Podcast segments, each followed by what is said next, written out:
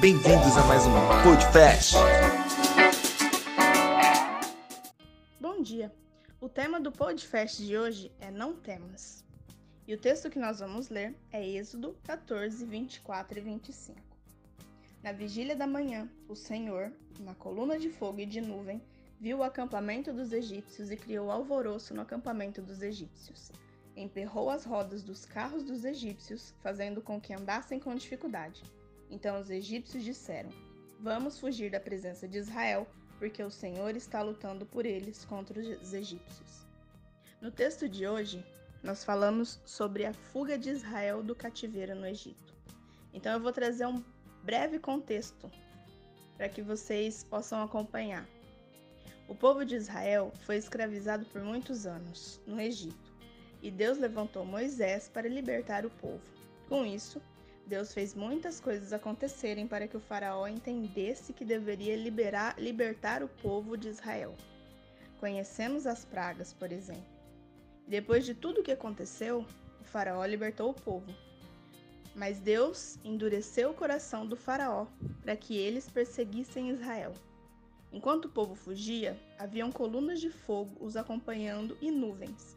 Havia também um anjo.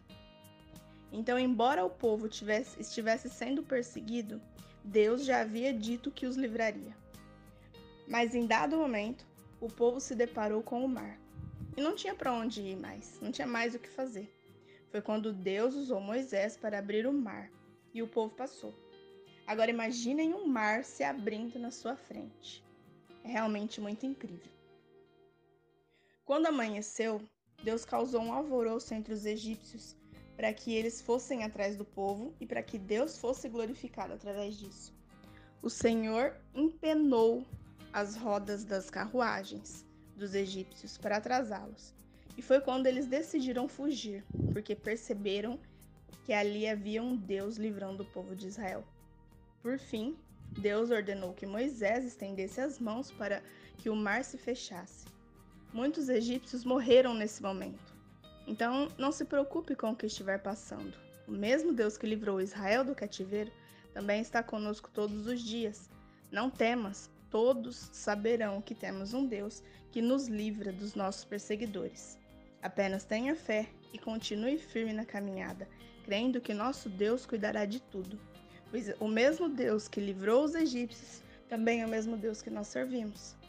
O mesmo Deus que esteve em todo o caminho, junto com o povo de Israel, todo o caminho no deserto, os protegendo do frio, da fome, do sol quente, é o mesmo Deus que nós servimos. Então, tudo isso que acontece nas nossas vidas, Deus já está cuidando. Deus já está entrando com a provisão. Então a gente só precisa crer e deixar Deus cuidar de todo o resto. A gente só precisa crer e buscar a Deus em todo o momento, porque Ele já está cuidando do resto. A gente só precisa continuar marchando. Amém? Então foi isso, pessoal. Espero que vocês sejam abençoados. Até a próxima.